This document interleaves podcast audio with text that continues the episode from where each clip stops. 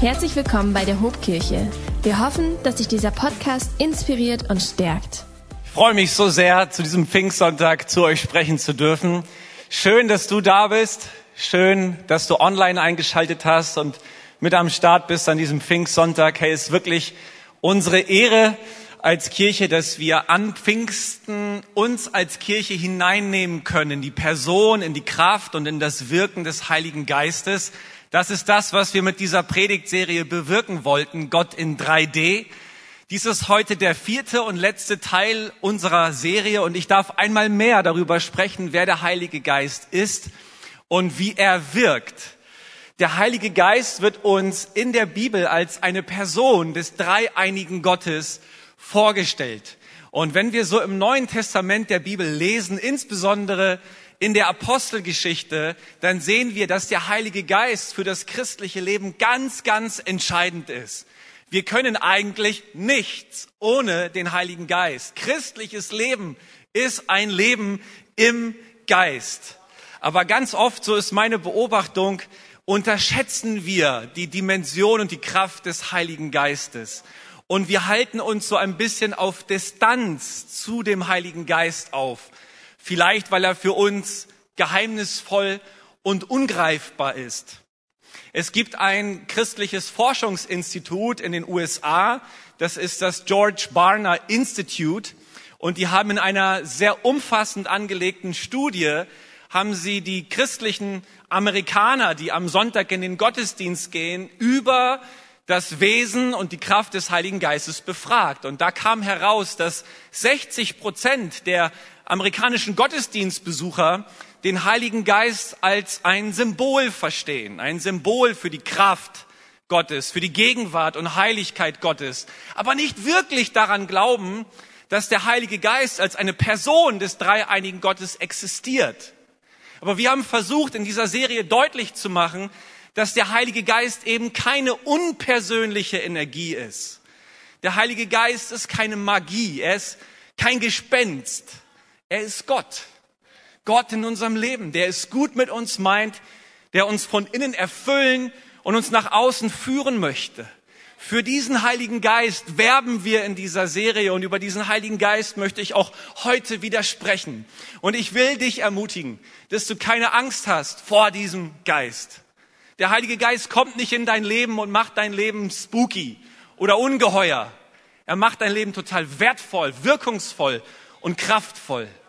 Hey, und so möchte ich auch in diesem vierten Teil unserer Predigtserie einen Text aus der Apostelgeschichte lesen. Aber bevor ich euch diesen Text vorstelle, möchte ich euch ein Bild zeigen von American Football. Ich weiß nicht, ob hier irgendjemand sitzt, der American Football begeistert ist. Lass es mich kurz sehen. Doch schon einige, schon einige. Also ich würde sagen, ich bin auch sportbegeistert und ich kenne mich auch gut aus. Also wenn wir über Fußball diskutieren, hast du keine Chance gegen mich. Erzähle ich dir alles Mögliche. Wenn wir über Basketball diskutieren, keine Chance. Ich verfolge jetzt auch die NBA Playoffs in dieser Zeit. Ich, ich liebe, ich bin sportbegeistert und der Frühsommer gefällt mir auch deshalb, weil es in der ersten und zweiten Bundesliga so ein Saisonfinale geht. Dann kommt es zum DFB-Pokalfinale, dann gibt es das Finale der Europa League, der Champions League. Ist immer eine heiße Zeit. Aber von American Football, Freunde, habe ich keine Ahnung. Ich habe keinen Plan davon. Ich habe letztens mit meinen Kollegen Tarek und Layana so ein bisschen über American Football diskutiert. Die stehen teilweise nachts auf, um diese Spiele zu sehen, was ich absolut nicht nachvollziehen kann. Die Regeln von American Football bleiben mir auf ewig ein Rätsel. Aber eins will ich mir so ein bisschen erklären lassen. Es gibt einen Spieler, der wohl der wichtigste Spieler auf dem Feld ist, das ist der Quarterback. Und der bekommt den Ball, um den Ball dann zu werfen zu einem Fänger, den nennt man Receiver. Und der hat die Aufgabe, den Ball zu fangen, bevor er die Erde berührt. Und dann kommt es darauf an, mit dem Ball ordentlich Meter zu machen, ordentlich Yards zu machen, Richtung Endzone des Gegners. Also den Ball muss man fangen und dann kommt es darauf an, nach vorne zu kommen und Gas zu geben. Das heißt, den Ball muss man in Empfang nehmen, um dann Gas zu geben. Und Pfingsten erinnert mich so ein bisschen an dieses Bild. Wir, wir denken ja heute daran, dass die Jünger damals am Pfingsttag den Heiligen Geist empfangen haben. aber eben nicht um stehen zu bleiben und es zu genießen, dass der Heilige Geist da ist und irgendwie Gänsehaut besorgt, sondern mit dem Heiligen Geist dann auch Vollgas zu geben und nach vorne zu kommen. Und heute in dieser Predigt möchte ich nicht aus Apostelgeschichte 2 lesen, wo es um das Empfangen des Heiligen Geistes geht, sondern ich lese uns mal einen Text aus Apostelgeschichte 16. Und hier lesen wir von Paulus und Silas, die ja den Heiligen Geist empfangen hatten, aber dann auf dem Weg waren, Vollgas zu geben, mit dem Heiligen Geist zu leben und ihren Dienst zu gestalten. Hey, und wenn du möchtest, dann lade ich dich ein, mit mir aufzustehen, während wir das Wort Gottes lesen aus Apostelgeschichte 16 ab Vers 6. Dort heißt es, danach reisten Paulus und Silas durch das Gebiet von Phrygien und Galatien, weil der Heilige Geist ihnen untersagt hatte, in die Provinz Asien zu gehen. Als sie dann ins Grenzgebiet von Mysien gelangten, wollten sie weiter in die Provinz Bithynien. Doch auch das ließ der Heilige Geist nicht zu. Also zogen sie durch Mysien in die Stadt Troas. In der folgenden Nacht hatte Paulus eine Vision. Er sah einen Mann aus Mazedonien im Norden Griechenlands, der ihn bat, komm herüber und hilf uns. Da beschlossen wir, sofort nach Mazedonien abzureisen. Wir waren sicher, dass Gott uns rief, auch dort seine Botschaft zu verkünden. Soweit der Bibeltext. Nimm doch gerne Platz. Ich habe diese Predigt überschrieben mit der Frage, wie spricht der Heilige Geist? Und ganz ehrlich, diese Frage, die ist schon ziemlich frech. Wie spricht der Heilige Geist? Das klingt ja so danach, als würde ich mir einbilden, euch in den nächsten 30 Minuten so eine Art Standardweg systematisch vorlegen zu können, wie der Heilige Geist spricht. Nein, das ist äh, nicht das, was ich mir vorgenommen habe für heute. Das wäre auch unmöglich gewesen. Der Heilige Geist ist nicht Standard und es gibt auch nicht nur die eine Weise, wie er spricht. Aber aus diesem Bibeltext können wir einiges darüber lernen, wie er damals zu Paulus und Silas gesprochen hat. Und wir können schauen, was das für uns im heutigen 21. Jahrhundert bedeutet. Ich hoffe, ihr habt Lust dazu, jetzt mal in diesen Text einzutauchen. Hier in Apostelgeschichte 16 sind die beiden Missionare auf dem Weg zur zweiten Missionsreise. Im Neuen Testament werden uns drei Missionsreisen des Apostel Paulus präsentiert. Hier haben wir es mit der zweiten Missionsreise zu tun. Ich habe euch eine Grafik mitgebracht. Wir sehen hier, dass es mal wieder von Jerusalem hinaufging nach Antiochia. Die, Stand, die Stadt Antiochia ist zur damaligen Zeit so etwas wie die dritte Hauptstadt gewesen, nach Rom und Alexandria. Ungefähr 150 bis 200.000 Menschen haben zur damaligen Zeit schon in Antiochia gelebt und das hat diese Stadt für damalige Verhältnisse zu einer Metropole gemacht. Und mal wieder brechen die Missionare von Jerusalem auf nach Antiochia und wollen dann Richtung Asien, Asia gelangen. Das ist nicht der heutige Kontinent Asien, sondern das ist das Gebiet der Mittelmeerküste mit Ephesus als Hauptstadt also das Gebiet der heutigen Türkei. Und Paulus und Silas nehmen sich vor, von Antiochia über Tarsus, Derbe, Lystra, dann Richtung Asien zu kommen. Aber ist euch aufgefallen, dass ganz am Anfang der Heilige Geist dazwischen grätscht? Wir haben hier in Vers 6 und in Vers 7 gelesen, dass der Heilige Geist es verboten hat. Das hat mich irritiert. Das ist so ein bisschen strange. Ich habe noch mal reingeschaut, was heißt dieses griechische Verb eigentlich im Grundtext. Ne? Vielleicht ist das ja hier ein bisschen übertrieben übersetzt, aber dieses Wort kolyo aus dem Griechischen heißt tatsächlich hindern, verhindern, verbieten, verweigern. Also wir können diese Sache hier auch sprachlich nicht abmildern. Der Heilige Geist hat hier etwas untersagt. Und das zeigt mir ganz offensichtlich, gehört das Wörtchen Nein zum Sprachportfolio des Heiligen Geistes. Er kann auch mal Nein sagen. Es kann sein, wenn du auf deinem Weg nach seiner Meinung fragst, dass er sagt, nein, nein, da geht's nicht lang. Aber Gott, äh, ich, ich würde doch so gerne, nein, nein, da, da geht's nicht lang. Hast du schon mal erlebt, dass der Heilige Geist dir Nein gesagt hat? Hast du schon mal erlebt, dass der Heilige Geist dir etwas untersagt hat, dir etwas verboten hat? Gestaltest du dein Leben so, dass der Heilige Geist die Möglichkeit hat, dir auch mal ein Stoppschild zu setzen, deinen Kurs auch mal zu korrigieren und zu sagen, nein, hier geht's nicht lang, hier geht's nicht weiter. Oder suchst du das Reden des Heiligen Geistes eigentlich nur zur Bestätigung deines Willens? Lass uns ehrlich sein. Wollen wir diesen Gott überhaupt, der unseren Kurs auch mal korrigiert? Wollen wir das? Dass in unserem Leben der Heilige Geist die Möglichkeit hat zu sagen, nein, da geht's nicht lang. Hey, dieser Ort, zu dem du da gerade aufbrechen möchtest, der tut dir nicht gut. Finger weg. Dieses Filmchen, was du dir gerade anschauen möchtest, nein, nein, tut dir nicht gut. Lass es lieber.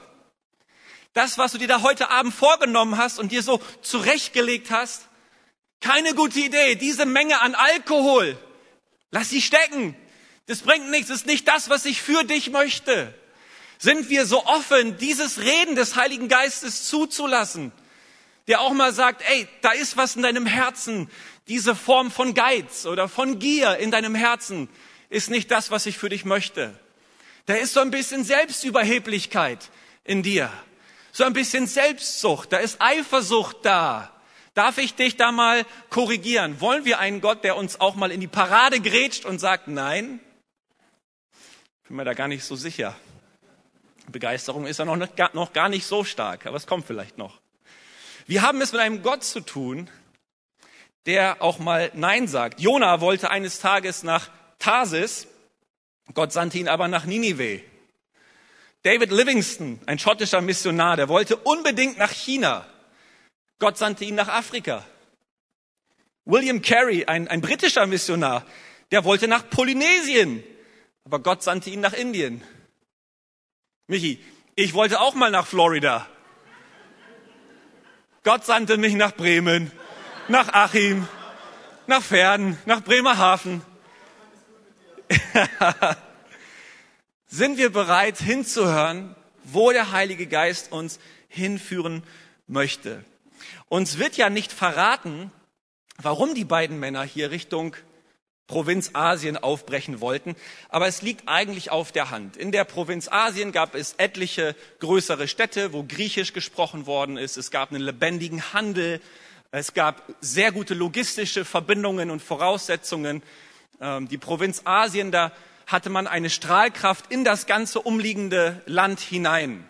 Und es gab auch einige Synagogen. Und diese Synagogen hätten Paulus einen sehr guten Anknüpfungspunkt gegeben, um das Evangelium zu predigen. Also ich stelle mir das so vor, dass sich Paulus und Silas schon auch gute Pläne zurechtgelegt haben. Es wäre strategisch absolut klug gewesen, Richtung Asien zu reisen. Und wenn wir heute eine Missionsreise planen und ich bin schon oft auf Missionsreise gewesen, Richtung Afrika, Asien, Osteuropa, dann machen wir doch auch Pläne. Wir wollen doch auch strategisch klug handeln. Wo geht's hin? Was ist die optimale Route? Wer sind unsere Ansprechpartner vor Ort? Wer sorgt für die Verpflegung? All das muss doch durchdacht werden. Und wenn wir in der Bibel forschen, dann werden wir auch dazu ermutigt, Pläne zu machen, weise und klug zu handeln. Zum Beispiel heißt es im Lukas-Evangelium, Kapitel 14, Vers 28, bevor man ein Bauprojekt startet, sollte man die Kosten überschlagen und berechnen. Es macht total Sinn, strategisch klug zu handeln. Und so wie uns Paulus begegnet im Neuen Testament, müssen wir sagen, Paulus war auch ein kluger Kopf. Er war ein Stratege, er war ein Denker. Aber noch mehr als ein Denker war Paulus ein Beter. Noch mehr als strategisch klug zu handeln, hat er sich ausgestreckt nach der Weisheit Gottes. Und ich stelle mir das so vor, dass Paulus sich sagt, was nützt mir mein fantastischer Plan, wenn der nicht synchronisiert ist mit dem Plan Gottes in meinem Leben? Das bringt gar nichts. Also ich finde das super, wenn wir Pläne machen. Lasst uns Pläne machen, lasst uns nachdenken, lasst uns unser Hirn gebrauchen. Oder um es mal hier mit diesem großen Philosophen Immanuel Kant zu sagen, lasst uns den Mut haben, uns unseres eigenen Verstandes zu bedienen. Ja, ja und Amen. Ich bin absolut dafür. Aber lasst uns noch mehr Mut haben, groß zu beten, offen zu sein für das, was Gott tun möchte, seine Pläne zu suchen und unsere strategischen Konzepte seiner Weisheit zu unterordnen. Das dürfen wir niemals verlernen. Und das ist etwas, was wir hier aus dieser Geschichte mitbekommen. Hey, was in unseren Augen strategisch klug ist, das kann in den Augen Gottes strategisch dumm sein. Deswegen sollten wir uns ausstrecken nach dem, was er für uns möchte. Ich habe hier in der letzten Woche mit zwei großartigen Jungs aus unserer Kirche gesprochen, mit Nico und mit Steven. Zwei Jungs, die so gerade ihren Weg mit Gott entdecken. Und Steven erzählte mir dann, wie er über Jahre bei Blaze, bei, bei unserer Jugend mitgearbeitet hat und sich wirklich ausgestreckt hat nach dem, was Gott für ihn möchte. Und es lag alles auf der Hand, es war alles vorbereitet. Tolles Masterstudium hier in Bremen, es war alles perfekt, es war alles logisch. Aber dann kam Gott nochmal auf den Plan und sagte, ich habe da eine andere Idee für dich. Und so hat Steven erzählt, dass er vor kurzem nach München gezogen ist und es damit der Selbstständigkeit probieren möchte. Und ich dachte so bei mir, das ist völlig unlogisch. Also München statt Bremen, das macht ja menschlich überhaupt gar keinen Sinn. Das ist ja völlig irrational. Das kannst du nur dann machen, wenn Gott gesprochen hat. Aber ich bin begeistert von, von solchen Jungs, die eine Offenheit in ihrem Herzen tragen und sagen, ey, nicht das, was ich mir perfekt zurechtlege, sondern das, was Gott für mich möchte, das soll passieren.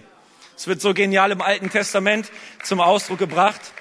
In Sprüche 3, in Versen 5 und 6 heißt es, verlass dich auf den Herrn von ganzem Herzen, verlass dich nicht auf deinen Verstand, sondern gedenke an ihn in all deinen Wegen, so wird er dich recht führen. Hey, was ich uns sagen möchte, wir dürfen unseren Verstand gebrauchen. Unbedingt. Und wir müssen auch nicht für jeden kleinen Schritt krampfhaft das Reden des Heiligen Geistes erzwingen. Ja, wenn du morgens aufstehst und vor deinem Kleiderschrank stehst, so, dann brauchst du keine Offenbarung des Heiligen Geistes, ob du jetzt die blaue oder die rote Krawatte tragen sollst.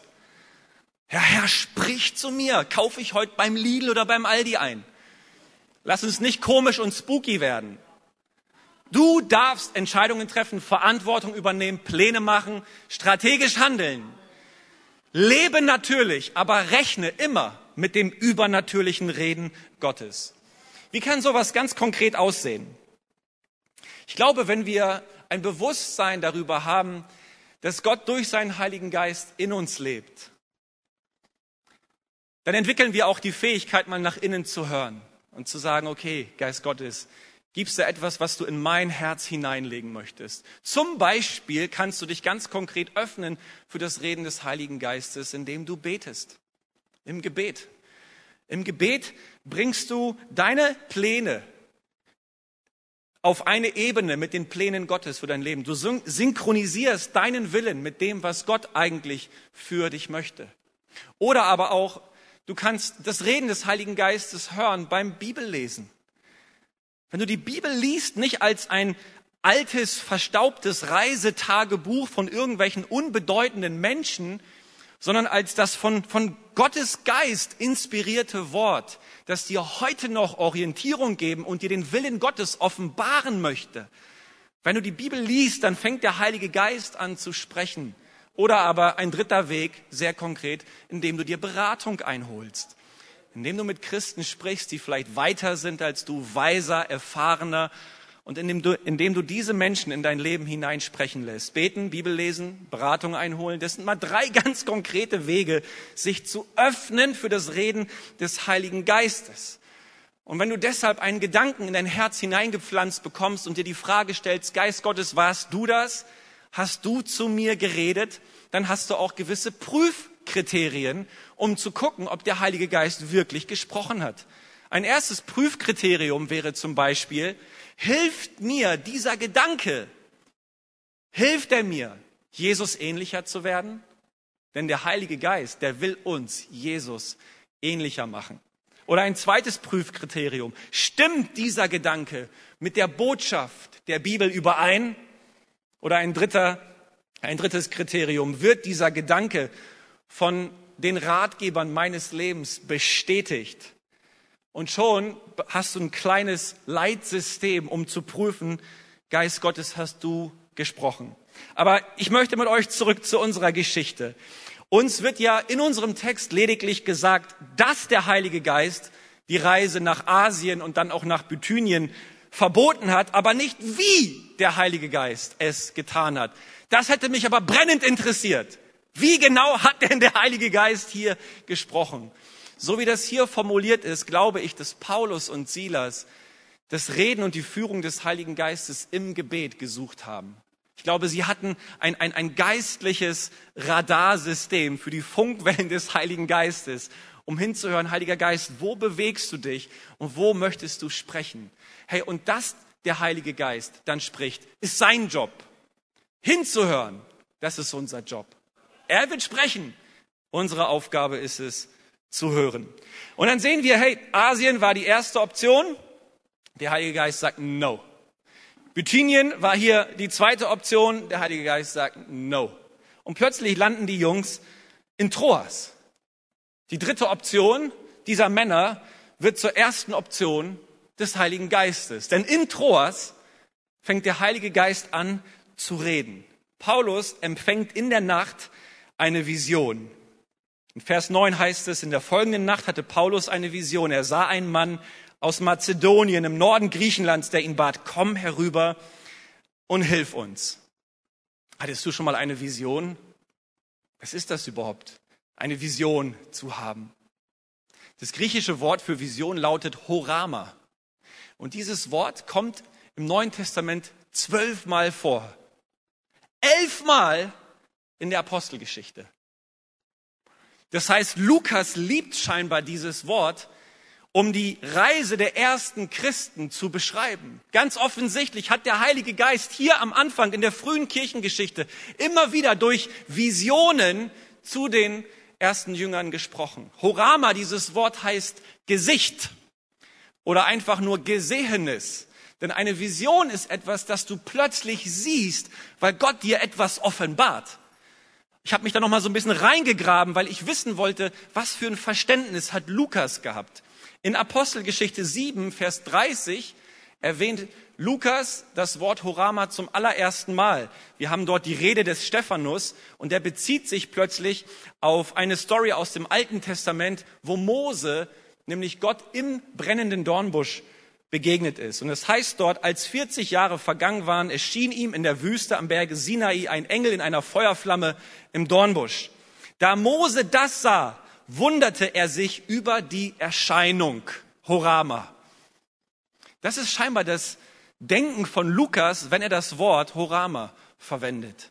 Aus dem Alten Testament her sehen wir, dass Gott sich uns offenbaren möchte. Er möchte in unser Leben hineinkommen und catcht damit unsere Aufmerksamkeit und unsere Faszination, sodass wir gar nicht anders können, als hinzuschauen und uns zu fragen, Gott, was willst du uns eigentlich hier vermitteln? Hey, ich, ich brauche diese Vision für mein Leben. Und wenn ich meinen Lebensweg rekapituliere, dann weiß ich ganz genau, ohne diese Visionen wäre ich nicht da, wo ich heute bin. Ohne dieses Reden des Heiligen Geistes hätte ich für die Aufgaben, die mir gestellt sind, niemals die Kraft empfangen. Und wie gut, dass Paulus und Silas dieses geistliche Radar hatten, diese Offenheit für das Reden des Heiligen Geistes. Und dann kommt da dieser Mann aus Mazedonien. Ich weiß übrigens nicht, und der Text verrät es uns auch nicht, woran Paulus erkannt hat, dass das ein Mann aus Mazedonien ist. Er hat ein T-Shirt getragen mit der Aufschrift Mazedonien, komm rüber. I don't know. Aber das ist ganz oft so, das ist auch das Phänomen dieser Visionen. Man kann hinterher nicht beschreiben, was genau man da erlebt hat und gesehen hat, aber man weiß ganz genau, was gemeint war. Ja, und so bewegen sich Paulus und Silas sofort in die Richtung nach Mazedonien. Ich möchte mit euch nochmal auf die Karte schauen. Also wir sehen, dass es von Jerusalem hinaufging nach Antiochia, dann ging es rüber über Tarsus, Derbe, Lystra, wurde so ein bisschen rumgeeiert, Richtung Troas. Und von Jerusalem nach Troas, da waren die Männer schon 2400 Kilometer unterwegs. Die Jungs waren 2400 Kilometer unterwegs, bevor der Heilige Geist gesprochen hat. Ist es nicht manchmal so, wir brechen auf, wir gurken rum und wir denken, Gott, was willst du eigentlich von uns? Wohin geht es eigentlich? Ich bin aufgebrochen, weil ich wusste, ich soll aufbrechen, aber du teilst mir nicht mit, wohin. 2400 Kilometer können sich, glaube ich, in der damaligen Zeit sehr, sehr lang angefühlt haben. Aber dann spricht der Heilige Geist. Hey, ich möchte dir sagen, wenn du unterwegs bist mit Gott und du hast diese Vision noch nicht gehabt, du hast dieses Reden des Heiligen Geistes noch nicht gehabt, das heißt nicht, dass er dich nicht führen würde. Er wartet eigentlich auf den Moment, wo er sich dir offenbart und dir seinen Bestimmungsort auch mitteilt. Und hier sehen wir, es soll nach Mazedonien gehen. Wenn wir, wenn wir diese zweite Missionsreise in der Apostelgeschichte dann weiterhin verfolgen, dann sehen wir übrigens in Apostelgeschichte 18, dass Paulus nach Asien gekommen ist. Das, was der Heilige Geist am Anfang verboten hatte, ist am Ende doch passiert. Das heißt, dieses Nein des Heiligen Geistes war kein grundsätzliches Nein, es war einfach das Nein zu diesem bestimmten Zeitpunkt. Es kann sein, dass das Nein des Heiligen Geistes heute das Ja des Heiligen Geistes morgen in deinem Leben ist. Mit anderen Worten, wir lesen in dieser Story nicht nur, dass der Heilige Geist das richtige Ziel für uns kennt, er kennt auch die richtige Zeit. Er weiß ganz genau, was sein Timing ist und wann was sinnvoll ist für uns. Ey, wenn der Heilige Geist dir heute Nein sagt, vielleicht sagt er dir morgen Ja. Vertrau dich auch seinem Timing an, seiner Führung. Er meint es gut mit dir. Er kennt nicht nur den, den, den Zielort deiner Bestimmung, er kennt auch den Zeitpunkt, wann was passieren darf. Ich glaube, dass an diesem Pfingstsonntag der Heilige Geist zu manchen von uns wirklich sprechen möchte und sagen möchte, ich, ich habe dich nicht vergessen. Es kommt dir so vor, als würdest du ganz, ganz viele Runden in deiner Lebenswüste drehen. Aber ich führe dich.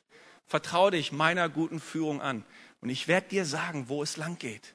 Und ich habe ein richtig gutes Timing für dich.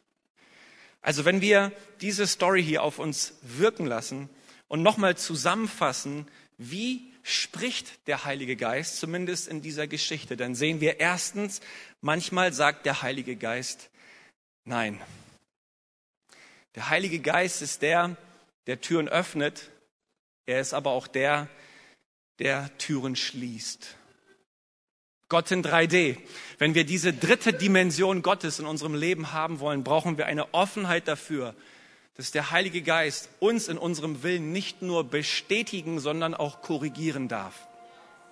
Zweitens, der Heilige Geist führt natürlich übernatürlich.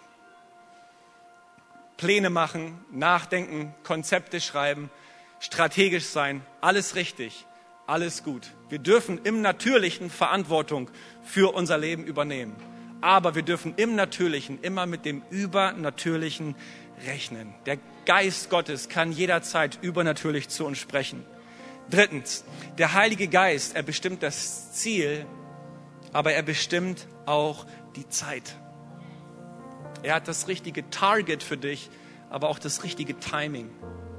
Verlass dich darauf, dass der Geist Gottes ganz genau weiß, wo es mit deinem Leben hingehen soll und wann es auch die richtige Zeit ist. Und ein vierter Punkt, der Heilige Geist spricht, wann und wie er will. Wir können seine Visionen nicht erzwingen. Er schenkt sie, wann und wie er will. Es ist sein Job zu reden. Es ist unser Job hinzuhören. Und schaut mal, wie es dann in dem letzten Vers unseres Bibeltextes heißt. Da beschlossen wir, sofort nach Mazedonien abzureisen. Wir waren sicher, dass Gott uns rief, auch dort seine Botschaft zu verkünden. Paulus und Silas hatten ein geistliches Radar für das Reden des Heiligen Geistes. Und deshalb passiert für dich und für mich, für uns hier heute Morgen, etwas Spielentscheidendes. Das Evangelium kommt nach Europa. Das ist der Moment, wo der Name Jesus Christus das erste Mal europäischen Boden berührt. Warum? Weil da zwei Männer hingehört haben, wie der Heilige Geist spricht. Die Weltgeschichte verändert sich. Der Name Jesus kommt in das heutige Griechenland. Warum? Weil da zwei Männer sich leiten lassen von dem Heiligen Geist. Du hast keine Ahnung, was Gott mit dir anstellen möchte, wenn du hinhörst auf sein Reden, auf seine Stimme. Ich habe überhaupt keinen Plan, was Gott zu tun in der Lage ist, wenn ich offen bin für sein Reden und sage, Gott, führe du mich, gebrauche du mich. Er sieht Dinge in deiner und in meiner Zukunft, die haben wir noch gar nicht auf unserer Agenda. Aber wenn wir offen sind für sein Reden, hey, dann können weltbewegende Dinge passieren. Paulus und Silas begeistern mich genauso wie Leandra heute Morgen. Begeistern mich so wie andere Frauen und Männer Gottes, die sagen, durch mein Leben soll das Evangelium von Jesus Christus hinausgetragen werden in diese Welt. Ich will so jemand sein. Ich will meinen Lebensweg synchronisieren mit dem Weg und mit dem Plan Gottes, den er für mein Leben hat. Möchtest du das auch? Ey, an diesem Pfingstsonntag wollen wir dich als Hobkirche daran erinnern. Du musst es nicht aus deiner eigenen Kraft leisten. Pfingsten bedeutet, dir ist Kraft gegeben, Kraft aus der Höhe.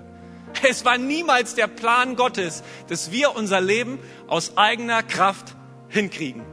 Es war niemals der Plan Gottes, dass wir die Gebote, die Jesus uns gibt, aus eigenen Fähigkeiten umsetzen. Liebt eure Feinde. Ja, wie soll man das denn anders hinkriegen aus der Kraft des Heiligen Geistes? Segnet, die euch fluchen. Ich bin völlig unfähig dazu, wenn nicht die Kraft des Heiligen Geistes mich dazu befähigt. Geht hinaus in alle Welt und verkündigt das Evangelium. Wie sollen wir das machen ohne seine Kraft? Die gute Nachricht ist, das war nie geplant, dass es ohne seine Kraft funktioniert. Gott hat immer gewollt, dass wir in der Kraft des Heiligen Geistes unser Leben gestalten. Und mit dieser Predigtserie, Freunde, da wollen wir ja nicht, nicht irgendein theologisches oder kirchliches Label bemühen. Ja, wir sind Pfingstgemeinde und heute ist Pfingsten, aber wir sind uns doch bewusst darüber, dass nicht die Pfingstgemeinden den Heiligen Geist erfunden haben.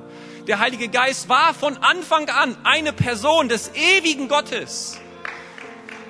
Und in dieser Serie wollen wir uns auch nicht abgrenzen von irgendwelchen Leuten und uns irgendwelche Etiketten an die Fassade stecken. Nein, wir wollen einfach sagen, wenn wir, wenn wir in der Bibel lesen, wenn wir in den Geschichten der Apostelgeschichte lesen, dann hat das etwas mit uns heute, im Hier und Jetzt zu tun. Wir brauchen diese Kraft des Heiligen Geistes. Wir brauchen die Kraft und die Weisheit Gottes viel, viel mehr, als wir unseren Verstand und unseren Intellekt brauchen. Und wir wollen dich bitten, öffne dich für diese Dimensionen, für diese Kraft des Heiligen Geistes. Wie gut, dass wir Pfingsten feiern können, den Geburtstag der Kirche, wo Gott seinen Heiligen Geist sendet wie er die ersten Jünger erfüllt mit der Kraft aus der Höhe, damit sie in der Lage sind, seinen Auftrag zu leben. Vielleicht könnte man sagen, so, so wie Gott Adam aus Erdenstaub bildete und ihn erst durch seinen Geist zu einer lebendigen Seele machte, so formte Gott auch seine Kirche, aber machte sie erst durch seinen Geist lebendig. Freunde, wir sind hier heute Morgen ein bisschen mehr als ein Kaninchenzüchterverein, als ein Schachclub wir sind ein, ein, ein Verein, eine Gemeinschaft, die lebendig gemacht ist durch den Heiligen Geist. Unterschiedliche Backgrounds, verschiedene Biografien und trotzdem geeint durch die Kraft des Heiligen Geistes, in dem, was unsere Vision ist, in dem, was unser Auftrag ist, sind wir bereit, uns da reinzustellen in das, was Gott für uns möchte. Hey, ich möchte uns einladen, dass wir gemeinsam aufstehen dass wir gemeinsam aufstehen und uns eine Zeit des Lobpreises nehmen, um Gott zu suchen und ihn bitten, seinen Heiligen Geist auf uns auszugießen. Und ich will dich ansprechen, wenn du vielleicht noch kein Teil unserer Kirche bist, aber du bist heute Morgen hier, vielleicht als Besucher, als Freund, als Gast.